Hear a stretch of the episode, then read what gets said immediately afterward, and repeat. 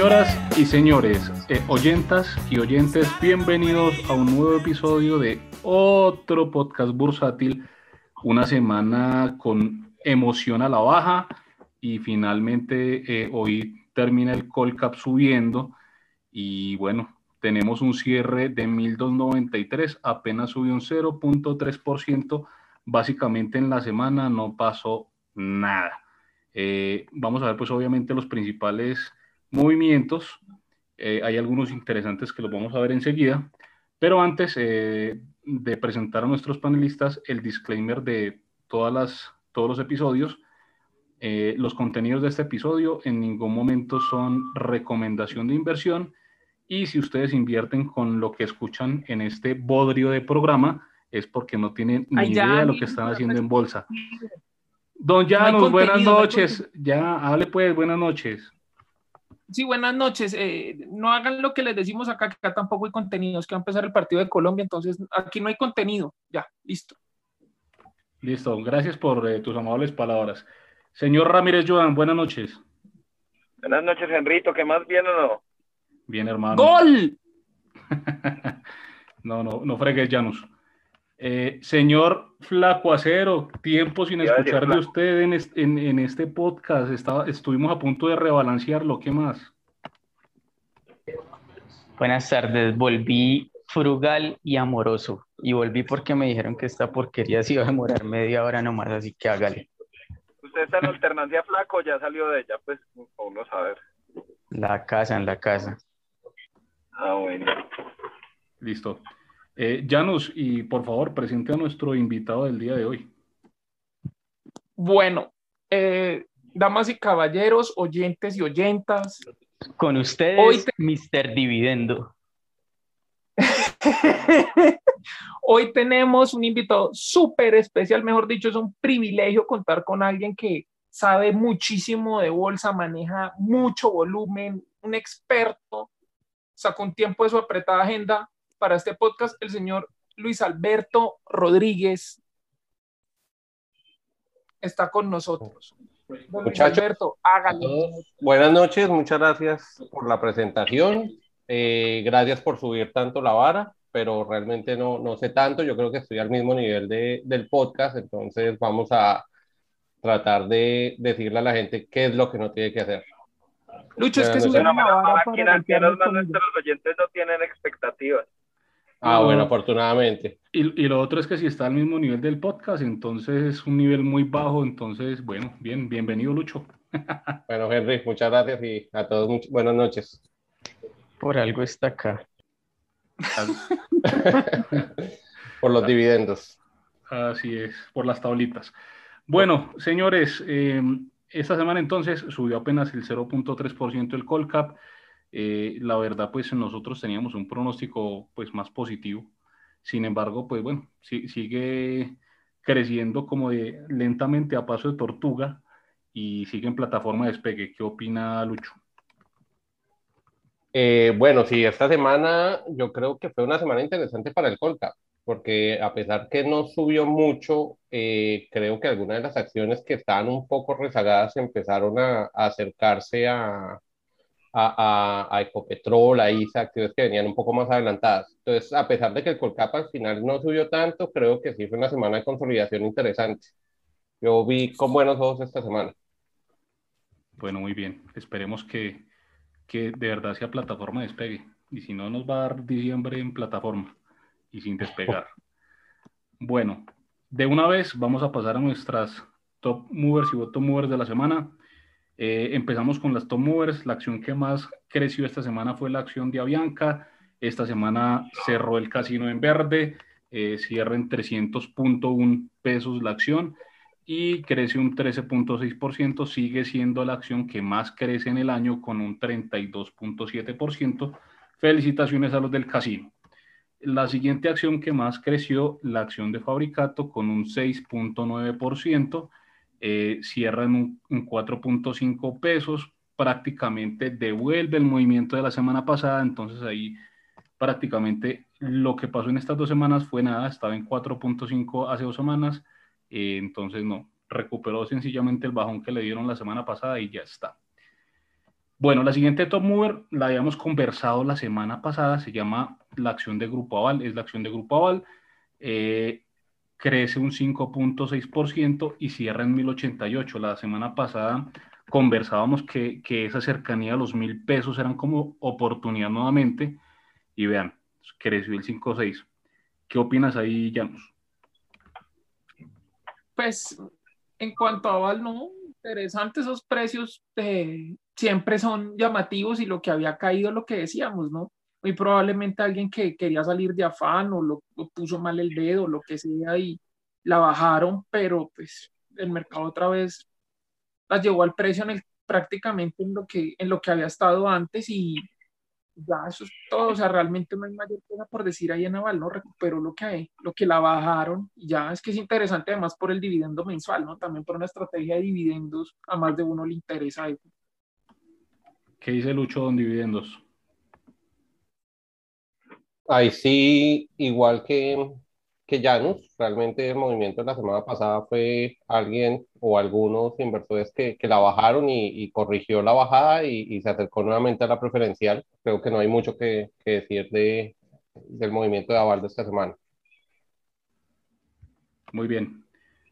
Bueno, eh... gracias, Pablo.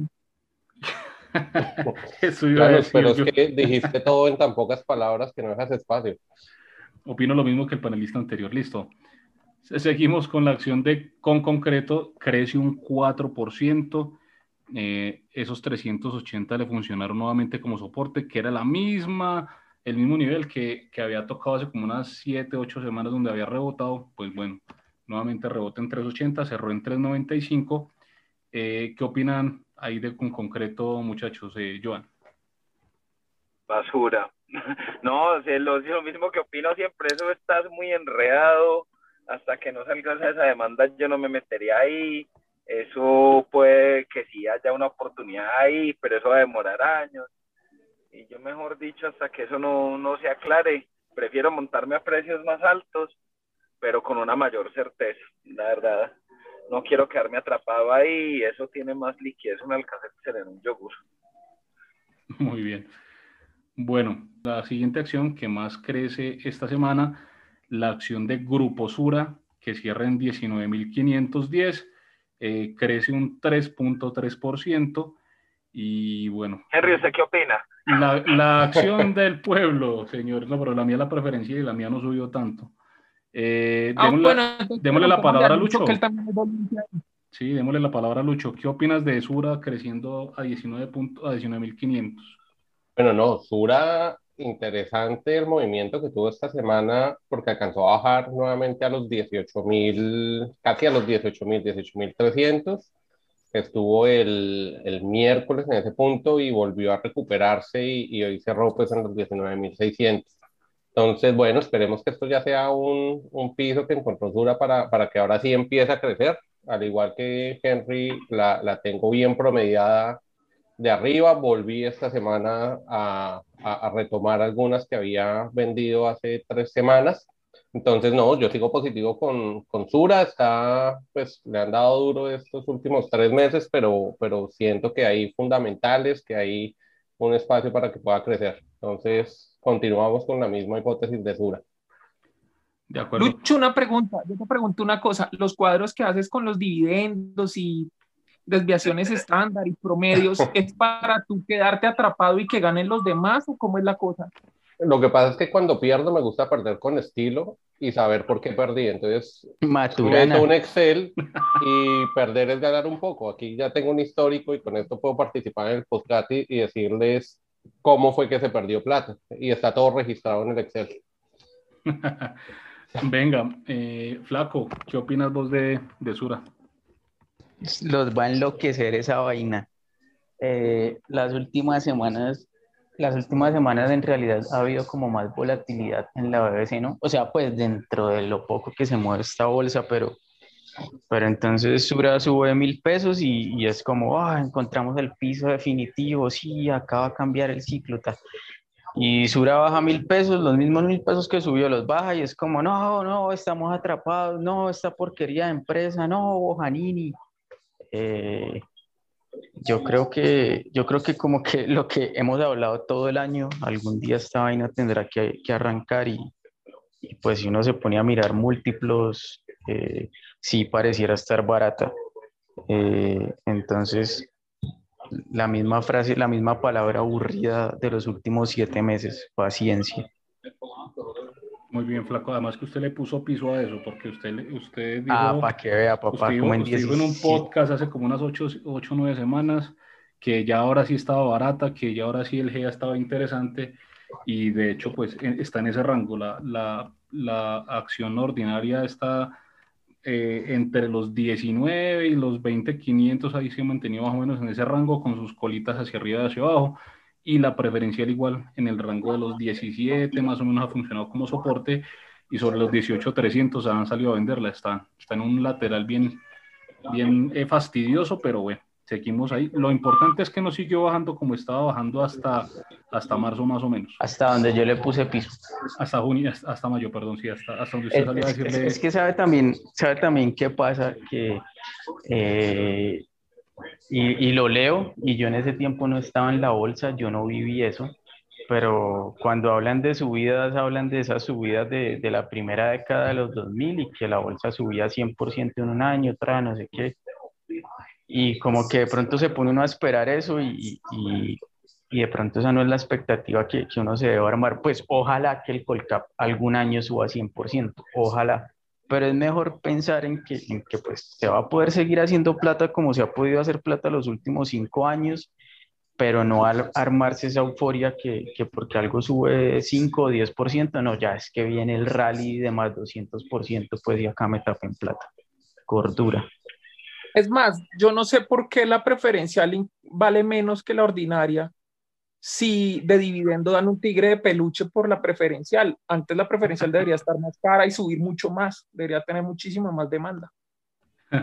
No, si, si, por ser lo que pasa Lo que pasa es que ese tigre vomita acciones de cóndor, pero no, no quieren Ese tigre solo caza cóndor. No, no, no, si, si dieran peluchitos de Grupo Sur en, en, los dividendos, yo ya estaba, mejor dicho, con un contenedor de tigres. Pero bueno, eh, sigamos entonces. La siguiente acción top mover de la semana, la acción de Bancolombia, que subió un 2.9%, cerró en 28.810 y esto sí me parece muy importante. Eh, ¿La ordinaria o la preferencial? La preferencial. No, no, no, la preferencial subió eh, a 28.810 2.9%.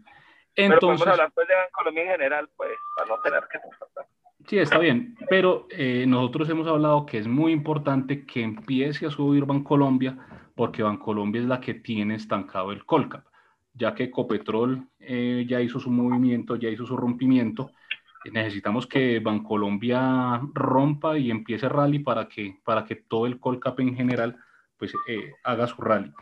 Entonces, buena noticia, casi un 3% esta semana y sin embargo, pues sigue todo el año cascado en menos 20.2%. Eh, ¿Qué yo, opinas? Yo, les dije que yo, yo estaba promediando 27.800. Se dijo ahí en un grupo de pacotillas. Menos mal tenía esas, tenía esas albitas por ahí para, para tirarlas, ¿no? Yo creo que, yo como dije hace como no sé cuántos episodios, yo creo que ya vimos el piso, pues no sé qué tan rápido despegue esto, como dijo el flaco, paciencia, nos queda tener paciencia, yo sí creo que lo que no ha dado este meses lo va a dar en días. No, tampoco pienso pues que 200%, no, no, no, pero sí pienso que esto puede dar una muy buena rentabilidad y, y yo creo que Colombia es una acción de más de, preferencial Colombia es una acción de 34 mil pesos fácilmente. Comparto tu opinión. Lucho. Y adicional a lo que, a lo que dice Joan, eh, también viene con unos fundamentales interesantes. El primer trimestre los resultados de Bancolombia fueron, fueron buenos y el segundo trimestre ya están empezando a mostrar algunos resultados y los bancos han venido mejorando. Entonces yo también creo que lo de Bancolombia es muy positivo para el Colcap. Es una de las acciones que, que de hecho decía que esta semana como que levantó cabeza y empezó a acercarse al, al jalonazo de Copetrol de la semana pasada. Y, y creo que, que, estamos en un punto interesante de que si continúa en Colombia este proceso, jalona el GEA, y si Ecopetrol sigue su proceso de consolidación y, sigue su, y vuelve a tener una subida, vamos a, eh, eh, eso va a jalonar el Colcap. No para un rally gigantesco, como decía el flaco, pero sí con paciencia se ve positivo, se, se ve interesante. Para complementar lo que dijo Lucho ahí, eh, creo que es importante resaltar pues que, que en esta semana creo que salió un informe de los consumos de los tarjetavientes y han aumentado, o sea, han aumentado los consumos de, de crédito, eso debe favorecer mucho a los bancos. Entonces, eso muestra también una, algo muy importante, es la recuperación de la economía. Entonces, por ese lado, pues consecuentemente con eso debería irle bien a los bancos, eso incluye a Colombia y a Val, que, que, vemos que pues como que fueron despegando esta semana. Entonces, bueno, veremos que sí. ¿O será que estamos muy quebrados y nos toca bolear tarjeta a la lata? También. Puede ser, puede ser. Bueno, esperemos que no, pero, pero digamos que las, los bancos en general están mostrando una muy buena tendencia para, para este segundo trimestre de resultados. Entonces yo creo que, bueno, tendremos, tendremos un tercer trimestre muy interesante y esa es como la expectativa. Señores, eh, el siguiente tomo verde de la semana, la acción de preferencial de vivienda, eh, creció un 2.9%, prácticamente calcado al movimiento de prefer preferencial Bancolombia y cerró en 12.319, eh, muy buen movimiento también el de la vivienda. Y sin embargo, pues también está eh, cascada, lleva un 21% de crecimiento en el acumulado del año. Flaco, ¿qué opinas ahí de, de la vivienda? no, más o menos como, pues digamos que en línea con, con, con esperar que, que, haya reactivación, que mejore la economía. Eh, esperar a ver, yo creo que ya en un mes deberían estar reportando, toca ver cómo se comportan las provisiones, que es lo que, lo que tanto hemos mencionado los últimos meses. A ver si esas provisiones vuelven pronto o no vuelven tan pronto. Ahí, ahí creo que va a haber un, un driver para, la, para los bancos. Sí, de acuerdo. Y parece que, que, están empezando a volver provisiones. Por ahí viene algún, en algún tweet. Ojalá que sea así. Listo. La siguiente acción eh, en el top mover de la semana es la acción de preferencial de Grupo Sura, que creció un 2.2%, eh, cerró en 17.380, ya hablamos de ella, y le sigue la acción de Bancolombia Ordinaria con un 2.2, 28.100. Estas dos menos líquidas. Pero Henry, ¿no podríamos volver a hablar de Sura? Sí, Vuelvo a hablar de Sura, ¿no? A hablar una cosa, y es que tanto la preferencial de Grupo Sura como la ordinaria Bancolombia, que son menos líquidas, fíjense que empezó a replicar el alza con menos, con menos porcentaje. Eh, entonces, bueno, esperemos que, que se revierta y, y, y, calce la tendencia similar. Y si no les cuento, pues que las, la preferencial de Bancolombia y la ordinaria de Grupo Sura, pues van a empezar a, a dar mejor oportunidad de crecimiento que las otras dos. Listo. Y la última tomo de la que eh, vamos a hablar, que crecieron por encima del 2%, la acción de Semargos cerró en 5.620, un crecimiento también del 2.2%. Señor Ramírez Joan, ¿qué opina de su Semargos? Pues la semana pasada había hablado de lo importante pues que era esa resistencia de los 5.500 y que por fin parecía que la había superado. Esta semana al parecer está consolidando ese movimiento y lo que hablé en algún podcast pues con, con Alex el de Inversia, eh, que, que, esa acción es una acción para mí de 6.300 pesos, 6.200 pesos. Ya hizo el rompimiento, ya es seguir teniendo paciencia, esperar a ver cómo, cómo siguen los movimientos y también pues es que hay que ver que esta semana Estados Unidos también nos, nos puso un poquito freno de mano también, entonces hemos estado de malas también. Así es. Bueno, señores, vamos a los bottom movers de la semana. No son muchos tampoco, pero hay algunos, algunos interesantes por rescatar. La primera acción bottom mover de la semana, la acción de éxito, que cierra con en 12.540 con el menos 5.6%. Hola, sí. hola, no escucho, no escucho. Señor Januciño, hable pues. Ya no, no ¿Se quebró no, el éxito? Que, que hable Joan para que pase pena a él, yo ya no más. Hable, Joan. No, a mí no me da pena, yo siempre he tenido mis objetivos claros con, con éxito. Yo, a mí no me importa lo que pase en el corto plazo, por, con ella yo voy por el home run. yo estoy esperando y el, el río ya tiene muchas piedras. Falta esperar a ver qué sigue sonando. Esa es una novela y va, salen, dicen una cosa, después desmienten. Y, y bueno, esperemos a ver qué pasa. Yo creería pues que, o esperaría que esa novela se desentrame este año. Veremos a ver qué. Pero este año ha habido dos rumores de, de posible venta, ¿no? Sí, sí, sí, Sí, mucho. pero pues, pero falta pues que ya se, se Sí, la- confirme la- Eso- Lo que eso pasa es que yo también voy por el home run. Sí, claro, yo también voy por el home run. Lo que pasa es que llevo, llevo dos strikes y está lanzando de Grom. Entonces imagínese, flaquito. Está jodido. Ay, muchachos. Bueno, esperemos que eh, se aclaren las noticias para éxito, pero por lo pronto, pues ya está regresando otra vez a, a esa zona de los 11.500, tristemente.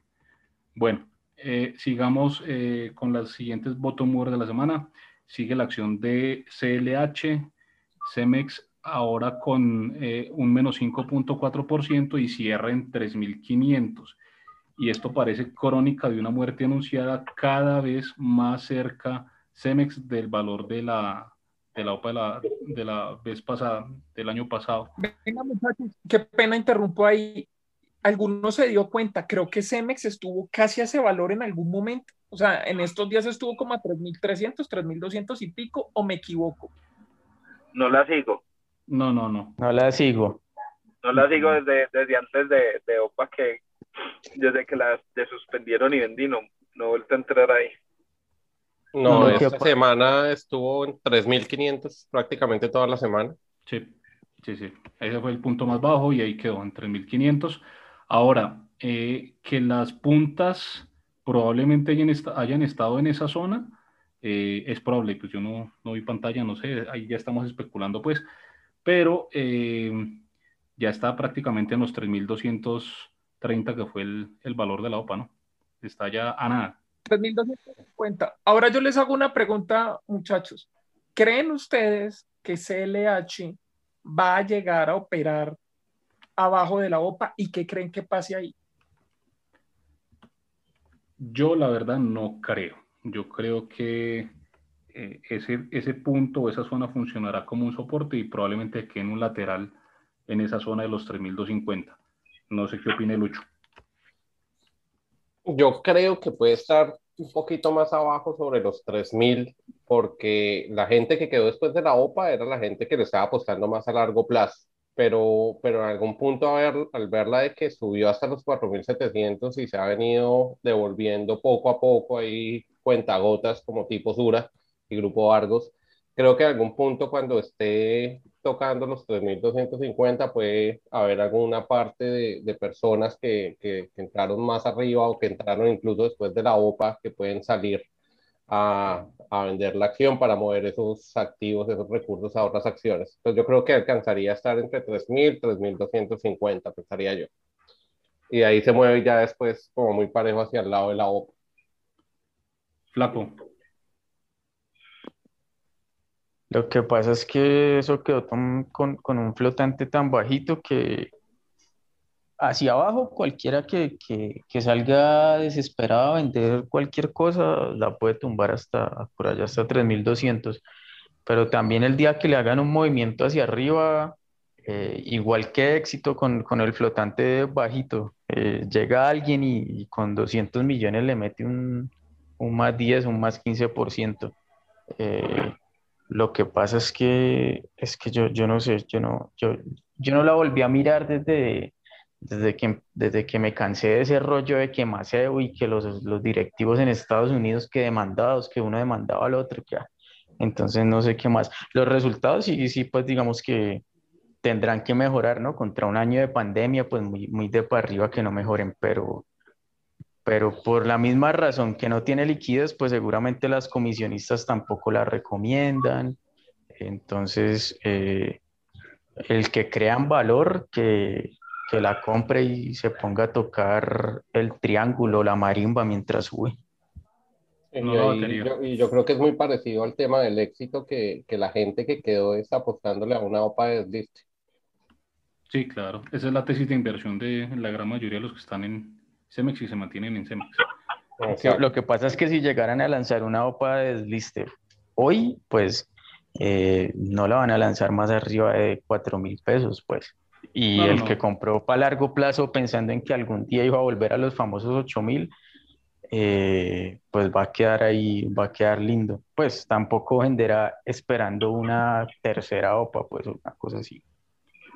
Sí, no, tendría que hacerlo con, con una prima, pero, pero pues eso será una cosa muy pequeña, ¿no? Lo, que, lo que yo sí he pensado es que en caso de que se llegue a dar un rally en el Colcap, pues que, como que todos lo esperamos, pues eh, digamos, si se da un rally del Colcap de 20%, pues, pues una acción como Cemex sin liquidez, pues cualquiera la sube 30 o 40 si, si se enfiestan como en, en, un rally general, ¿no? También, también hay que ver eso, pues para el que compre ahorita la puede, la puede estar mirando por ahí, pues no sé. No, pero, pero pues teniendo tantos activos eh, tan rezagados y, y, y, en, y, en, víspera de un rally del Colcap, pues yo me metería en este momento a las, a las más líquidas. Yo no me metería ah, ni, no, en, sí. ni, en, Grupo Pero, ni, ni en ninguna de esas. No, claro, lo que pasa es que hay tan- tantas vainas. que- Dale, Lucho.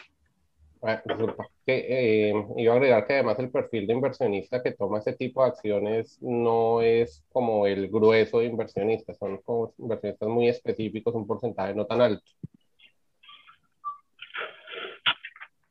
Lo que pasa es que también es parte de la diversificación. Yo creo que uno puede tener una parte del portafolio que sea dinámico y otra parte más apostándole como a otras cosas y más estructural en ciertos activos que uno sabe que no son líquidos.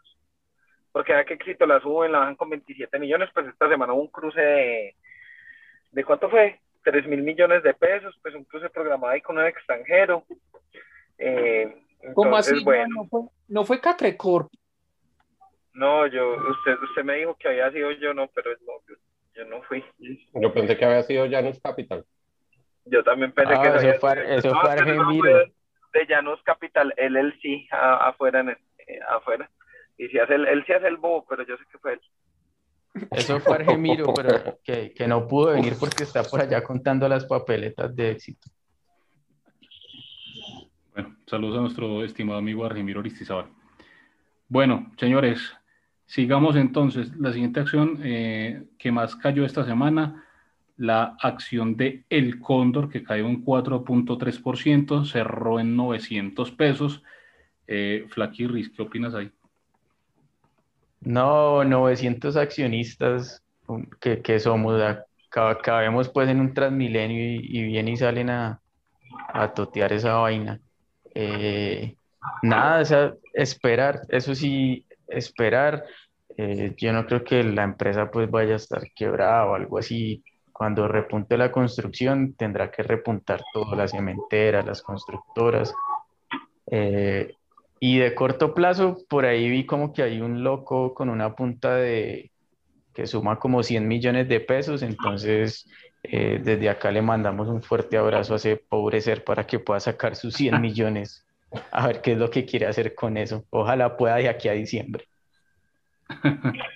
Bueno, eh, el Cóndor parece que no voló, aunque la vez pasada, hace como unas 7, 8 semanas, eh, rebotó en esos 900 pesos hasta los 1000 y después, bueno, volvió a, des- a descender hasta estos 900 que está Es, esta semana nuevamente. es que eso Oiga, ya son pero mínimos venga. históricos. No, no es pues Venga, pero cualquier cosa. saluden a, saluden a Néstor Neira y a Jaime Uriel, que son dolientes ahí, ¿no? Ese cóndor herido les duele. Los de los, los de los intradías. Ay, Dios. Ve- ve- vea que el, el valor patrimonial de, del cóndor es 1800, ¿no? Mil, sí, 1800 algo o 1700 cerquita a los 1800 y cerró en 900. Está a mitad de valor en precios, que es lo que suelen pagar por cualquier porquería acá en la BBC, ¿no? Entonces, como que en, en lugar de, de estar pues cayéndose o, o- o- o desvaneciéndose, está yendo como a la, a la valoración clásica de la BBC. Flaco, vea, les tengo información privilegiada. Lo que pasa es que el robot de Jaime Uriel fue enviado desde el futuro a vender Cóndor a, nove- Cóndor a 900, pero habiéndolo comprado a 1500. Bueno, muy bien. Señores, el siguiente botón mover de la semana, eh, la acción de ETV que cayó a 200 pesos, eh, un decrecimiento del 3.4%. Ah, saludos nuevamente a nuestro amigo Jaime Uriel. Eh, ah, también la tiene. Sí, eh, es, que, es que cuando uno tiene plata compra de todo. Sí, ahí, la diversificación aplica. El que tiene plata marranea. Así siendo Claro. Eso es uno que es ahí con unas moneditas que uno dice, ah, bueno, las puedo echar todas acá. Así es. Está tratando, venga, está insinuando que eso es capela, que hace esa vaina en trick. Yo, yo no estoy insinuando nada, yo dije lo que dije. market mover, market mover en trick. Muy bien. Bueno, señores, y eh, la siguiente bottom mover de la semana, y esta fue una de las razones por las cuales el Colcap no despegó. La acción de Copetrol eh, con un menos 3.2% cerró en 2.761 y volvió pues al cierre de la semana antepasada. Eh, ¿Qué opinas, Joan? Pues qué opino que perdió, pues técnicamente perdió esa resistencia del 2800, pero pues me parece que, que si uno lo ve pues en marcos más amplios está consolidando, el petróleo sigue subiendo, eh, creo que son flujos específicos vendiendo, porque la verdad no le encuentro explicación. Yo creo que toca esperar a, pues ya vamos a mediados casi que de julio. En agosto saldrán resultados corporativos, entran fondos de pensiones pues con flujo. Para mí la ecuación sigue siendo simple, tiene que subir. Para mí es una acción de entre 3.200 y 3.400 pesos. Sigo con mi tesis de inversión es más, deberían hacerle reca este y me evito venir al podcast a hablar de Copetrol. ¿Qué, ¿Qué, piensa el amigo Lucho ahí? Pues de Copetrol yo ahí que, que, que entró a esa zona de, de congestión. Eh, creo que, que, es un descanso sano que está haciendo porque igual ya venía subiendo casi que desde los 2220, subió casi que en línea recta hasta los 2800, entonces me parece que es un descanso sano, un descanso de consolidación, eh, gente tomando utilidades y yo creo que eso se ve reflejado en el jalonazo que está empezando a tener Bancolombia y, y algunas de las otras acciones que parte de esos flujos que empiezan a salir los empiezan a meter en otras acciones. Entonces me parece que es un descanso sano. Yo creo que puede estar un, unos días ahí consolidando en esa zona de 2.700, de pronto un poquito menos de 2.700 para, para coger impulso y, y, seguir. Y además yo creo que ya en menos de un mes o en un mes vienen resultados del segundo trimestre, creo que van a ser muy buenos y creo que puede ser un catalizador para, para que siga el, el movimiento de subida de Ecopetrol la veo muy bien y, y, de hecho me parece un descanso sano lo que está haciendo. De acuerdo. Para vos Ecopetrol, ¿cuánto vale Lucho? Ecopetrol para mí debería estar por el orden de 3.200 a 3.400. Ah, Digamos que debería ser como gracias, el valor. flaco, flaco, respete los panelistas invitados. Pero flaco, bueno, flaco, y para ti. Tiramos duro. Y así pretende que vuelva. No, no, no, no, no. Yo pienso lo mismo que el otro panelista, digo que el invitado. No, no, no. Para mí vale 2.761. ¿A quién no está persiguiendo una moto por allá al fondo? Yo creo, que, no, flaco. Yo creo que al flaco. Pasó no, Nairo. Te mandaron el de la moto. Pasó no, Nairo y se cayó Superman López. que caiga la, que caiga la en el bueno, sigamos muchachos. Eh, entonces, bueno, ojalá, ojalá la próxima semana nuevamente empiece a repuntar Ecopetrol y que Bancolombia siga pues con su movimiento alcista para que por fin arranque este rally que tanto estamos necesitando. Bueno, Hola Dios, soy yo de nuevo porfitas, porfitas, que con petróleo y preferencial Bancolombia suban. Y que arrastra el resto. Sí. Bueno, si es el caso, por lo menos Bancolombia, porque creo que es la que le hace falta igualarse a, a la subida de ISA, de Copetrol y de, y de GEB, para que el Colcap también lo arrastre. Así es. Bueno, señores, eh, paremos ahí entonces el tema de las acciones de esta semana hablemos un poquitico de lo que está pasando afuera. El dólar esta semana cerró en 3.831 una semana bastante alcista. Eh, bueno, Lucho, ¿qué opinas vos ahí? Eh, ¿a ¿Dónde ves el dólar en las próximas semanas? El dólar em, debería estar, pues, yo creo que el dólar debería tener ahorita un descanso, yo creo que debería regresar hacia los 3.750 en las siguientes semanas y bueno, creo que ahí sí ya dependerá un poco de las noticias económicas que vengan pero creo que en el corto plazo debería tener un, un descanso. No lo veo subiendo más de 3.900. Para vos es techo 3.900. Sí, sí, esa zona entre 3.850, 3.920 debería ser un, un, techo máximo, no lo veo más que eso. Sí, más o menos el techo que tuve en septiembre. Bueno, para complementar lo que dijo Lucho, eh, podemos apreciar que el petróleo anda por las nubes, entonces yo no comprendo cómo un petróleo puede estar arriba y el dólar arriba cuando históricamente ha sido una correlación inversa, lo podemos ver en las gráficas. Eh, entonces, para mí, el dólar debería ir a, a buscar esos, esas correcciones, pues que también son sanas, desde 1750 y eventualmente irse estabilizando entre un 3.300, 3.500, pues por ahí lo veo yo. Igual aquí siempre hemos sido muy juiciosos, pues en materia de política cambiaria, entonces yo lo veo por ahí. Esperemos a ver qué dice el mercado. Flaco, ¿qué opinas con el, con el tema del dólar? Eh, me voy a copiar lo que opina un gran analista. Dice, si bien la calificadora Fitch Rating ya se esperaba y era descontada por el mercado, tuvo un efecto. O sea, lo de Fitch estaba descontado, pero tuvo un efecto. Eh, no entiendo eso, pero yo creo un saludo, un saludo para Johnny Bravo.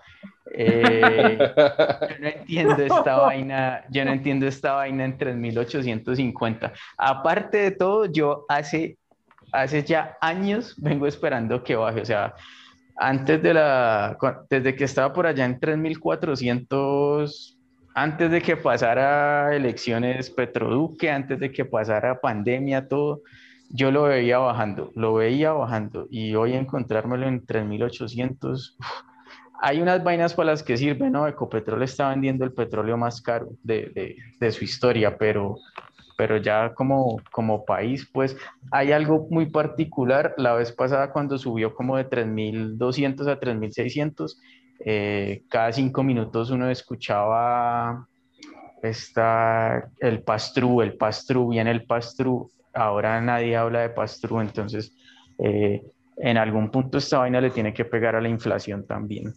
Yo estoy de acuerdo. y bueno. cierro mi acotación, cierro mi acotación. diciendo, en términos técnicos, la divisa tendría como objetivo de corto plazo los 3.900, sin embargo, el objetivo técnico bajista sería 3.730. Cierro. Flaco, eh, vos dijiste que Me van a matar. Ecopetrol, a Ecopetrol le servía. Mío, básicamente. Sí, claro. A Ecopetrol le, le sirve el dólar caro, claramente, eh, pero hay un amigo que se va de viaje pronto y que necesita muchas de estas divisas que parece que no le va a servir mucho. Pero bueno, eh, sigamos entonces con... Pobre hombre. bueno, sigamos entonces con el estándar por muchachos. otra vez una semana más que eh, rompemos récords, all time hikes nuevamente en Standard Poor's. Cerró en 4.369 pesos y cada vez más cerca de los 4.500 eh, que pronosticó nuestro gurú Janusiño. Don Janus, cuente pues. Bueno, mm, desde Janus Capital estábamos observando incluso el día de ayer una caída fuerte y era el fin del mundo. Se acabó el mundo tenaz, esto hay que vender, pánico, números rojos, sangre, terrible. Yo hablaba con el señor Ramírez Joan ayer casualmente y yo le decía, me hablábamos, venga, la tendencia sigue siendo alcista. Para todo lo que ha subido el estándar Poor's 500, una caída de 100 o 200 puntos no es nada con los movimientos que ha tenido, borra esas caídas en un momentico. ¿Qué pasó hoy?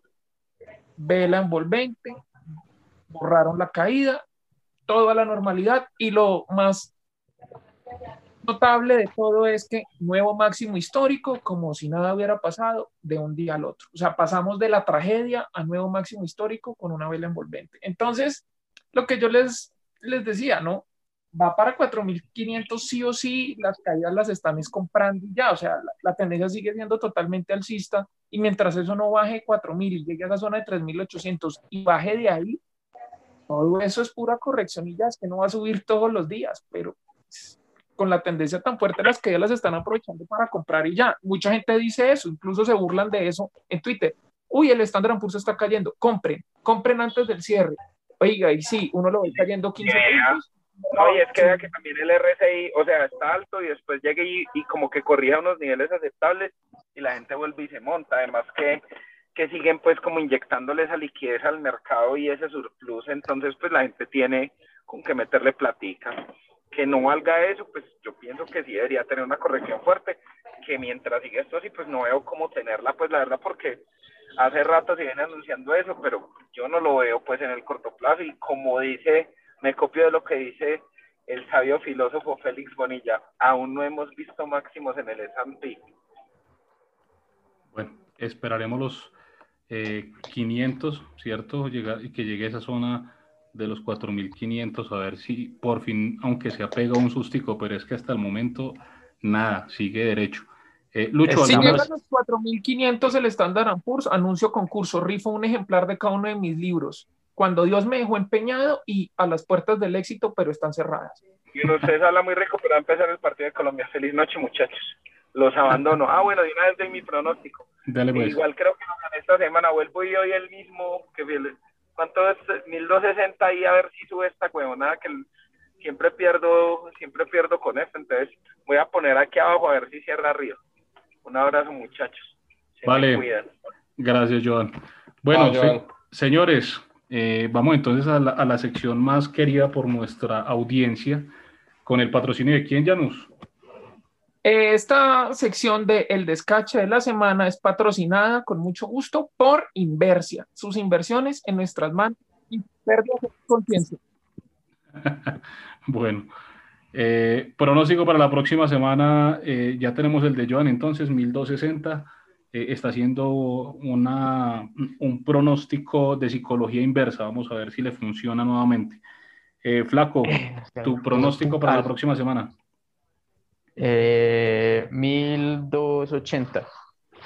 1280, nos devolvemos ahí un, una gotica. Joven Lucho, su pronóstico. Yo estoy optimista moderado, 1312. 1312. Janusiño. Es que 1312, ah, oígalo. A dar precios Eso, abajo. Suena muy profesional. Punto Con el 14. patrocinio de Inversia, nuevamente, sus pérdidas en mi, ¿cómo es? Sus ganancias en mis manos y sus pérdidas en mi conciencia. Mm, yo digo que 1300. Ok. Uy, eh, todos se fueron muy sea, cautos. quietos. Todos están muy cautos. Entonces yo me voy, yo me ¡Gol, voy- gol, gol! yo me voy a ir con, con 1320. Me voy a ir, me voy a ir de, de arriesgado esta semana entonces para llevarle la contraria a ustedes. Listo, señores, eh, muchas gracias por, por su tiempo, por participar en este episodio del día de hoy. Lucho, eh, muchas gracias por participar. Bienvenido nuevamente cuando, cuando quiera, hermano. Y A nada, ustedes, muchachos, gracias por la recuérdele, recuérdele a nuestra audiencia cuál es su, su Twitter. Mi Twitter es LARG56. Muy bien. Listo, Lucho. Muchas gracias, hermano, por asistir. A ustedes por la invitación Gracias, y gracias. Que tengan un feliz fin de semana. Saludos. Bueno, eh, y con nuestros queridos panelistas y el señor Lucho Rodríguez, esto fue otro podcast brutal.